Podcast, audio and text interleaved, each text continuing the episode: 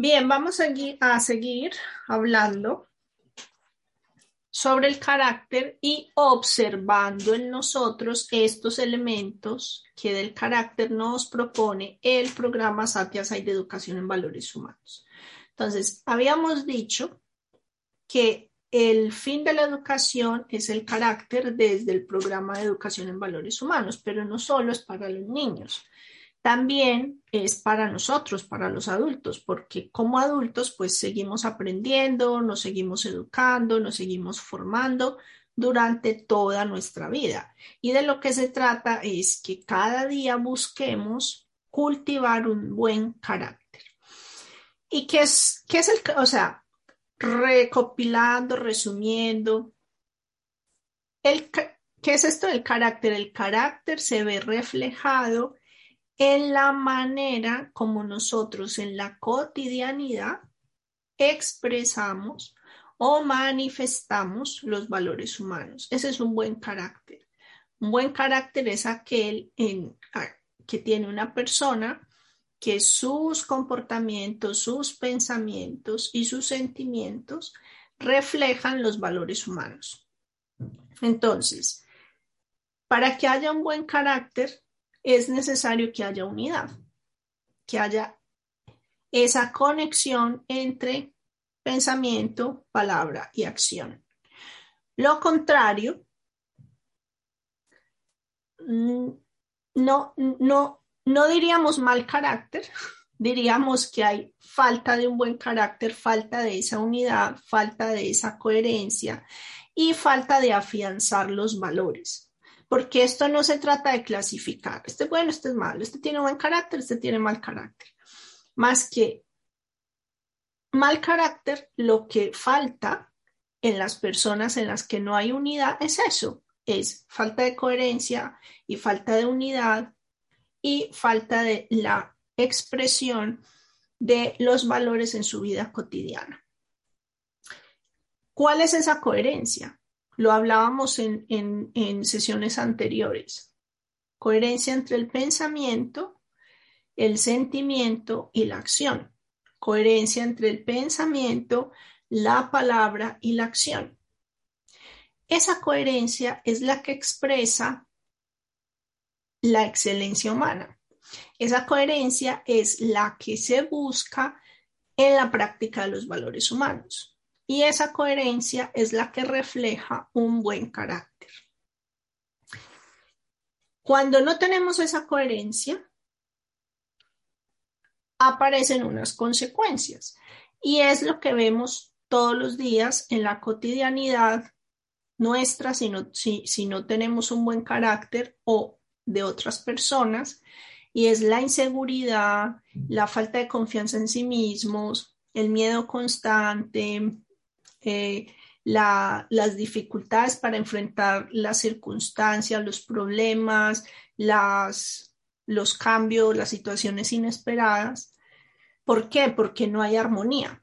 No hay armonía entre eso que yo pienso, eso que yo siento y eso que yo hago. Porque cuando hay armonía, viene una dificultad y yo respondo desde esa armonía. Y da igual la respuesta que dé.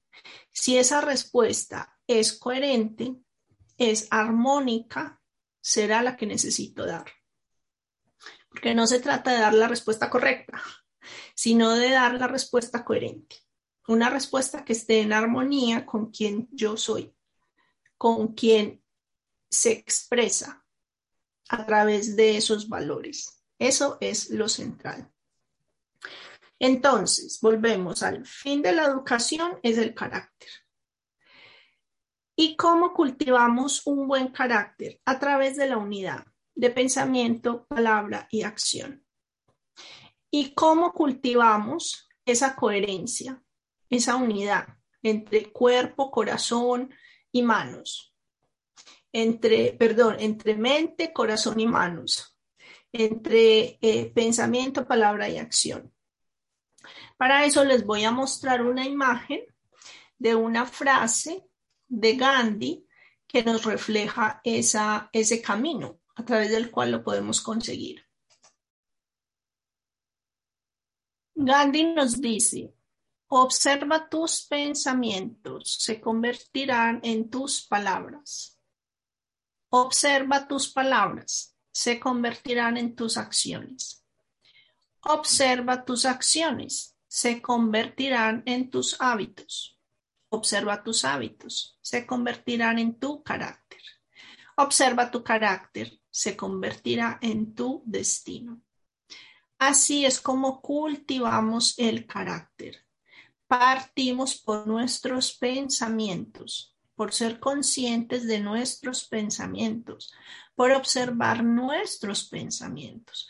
Por eso todas las prácticas de las que hemos hablado, del silencio, de la meditación, de esa pausa de un minuto, del contacto con la respiración, porque todas estas prácticas nos llevan a observar nuestros pensamientos. Es inevitable que aparezcan con mucha fuerza nuestros pensamientos cuando realizamos estas prácticas. Es el primer paso, porque de nuestros pensamientos está hecho nuestro carácter. De nuestros pensamientos depende al final nuestro destino. Cuando observamos nuestros pensamientos, somos más conscientes de lo que decimos, de cómo lo decimos, de cómo nos hablamos a nosotros mismos, de cómo hablamos a otros. Y al observar nuestras palabras, estamos transformando nuestras acciones. Porque solo cuando hablamos de una manera menos violenta, con más eh, dulzura, desde la verdad, esas palabras se convierten en acciones. Porque es muy difícil que si piensas desde los valores y hablas desde los valores, actúes de manera contraria a los valores, a la verdad, la rectitud, la paz, el amor y la no violencia. Cuando cambian mis acciones, se transforman mis hábitos. ¿Y qué son los hábitos? Son esas acciones que repetimos y repetimos y repetimos una y otra vez. Con realizar una acción una vez no es suficiente. No logramos nada, no logramos ninguna transformación con tomarnos cinco minutos de respiración consciente y observar nuestros pensamientos una vez en nuestra vida, no conseguimos nada, es como no haberlo hecho. Sin embargo, si lo hacemos todos los días, durante cinco minutos o varias veces al día durante cinco minutos, durante meses, años y décadas, nos convertimos en otros seres humanos, en seres humanos completamente distintos. Y cuando cuidamos nuestros hábitos, nos dedicamos a cultivar exclusivamente hábitos positivos para nosotros, hábitos saludables para nosotros, hábitos que reflejen los valores humanos, será cuando tendremos un buen carácter porque esos hábitos nos llevarán a esa coherencia entre la cabeza, el corazón y el cuerpo, entre el pensamiento, la palabra y la acción.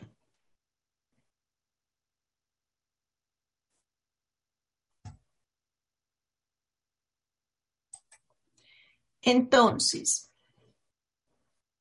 yo les propongo que nos, que esta práctica la hemos hecho eh, en otros momentos, que sigamos observando nuestros pensamientos y casi que para el resto de la vida, porque nuestros pensamientos a medida que los observamos, pues también van cambiando, también se van transformando y siempre vamos a tener esa necesidad de observar nuestros pensamientos.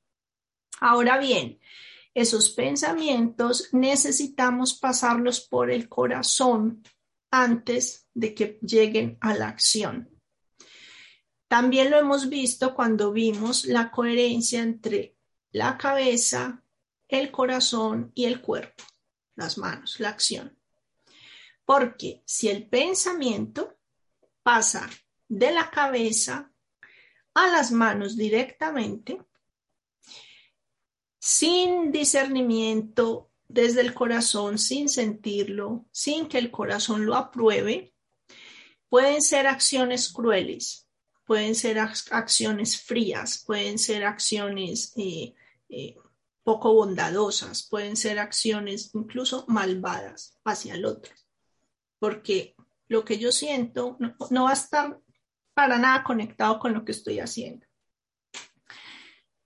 Si mi pensamiento, perdón, si mi sentimiento pasa directamente a la acción sin antes haber estado en mi cabeza, es decir, si yo tomo una acción sin antes pensarla, esa acción va a ser impulsiva. Y al no tener discernimiento, al no estar acompañada del discernimiento, puede tener una intención bondadosa, pero no necesariamente ayudarle a otro. Yo me acuerdo una vez que, bueno, tiempo atrás hacíamos eh, en el grupo, en un grupo en el que yo estaba, hacíamos mucho servicio y una vez fuimos a, un, a, un, a una residencia, a un ancianato, y le compramos dulces a los abuelitos. Es decir, una acción completamente amorosa porque queríamos hacerles una fiesta, pasar una tarde divertida con ellos, etc. Y les compramos dulces, entre otras cosas. Pero cuando llegamos allí nos dijeron, no, es que muchos de ellos son diabéticos. Entonces, si le damos a unos los otros, pues van, también van a querer, entonces no sé cuánto, va a ser un problema, no sé qué, mejor llévense los dulces de nuevo. Es decir, fue una acción impulsada desde el corazón, pero sin discernimiento. No pensamos, no nos preguntamos qué necesidad tenían estas personas.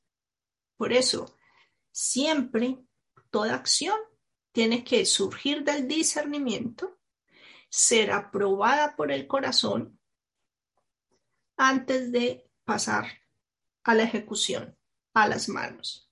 Y eso es un buen carácter. Buen carácter es coherencia entre pensamiento, palabra y acción. Y en esa coherencia necesariamente tiene que estar manifestado, expresado, eh, puesto en escena la qué tan integrados, qué tan permeados, qué tan incrustados, qué tan marcados están los valores humanos de verdad, rectitud, paz, amor y no violencia en esa persona. Así que les propongo que como tarea esta semana adoptemos el, hábito justo de revisar nuestros hábitos, es decir, observemos cuáles son los hábitos que tenemos actualmente, qué cosas son esas que repetimos una y otra vez, cuáles son nuestras rutinas, si esas rutinas que tenemos nos ayudan, qué cosas solemos hacer, cómo nos alimentamos, o sea, cada uno en el área que quiera, revise sus hábitos y desechen alguno que vea que no le ayuda mucho y comprométase en cultivar uno que le sea favorable. Eso es lo que les propongo que, que hagamos esta semana como, como práctica. Y ahora pues vamos a ver si hay alguna pregunta y después hacemos la meditación.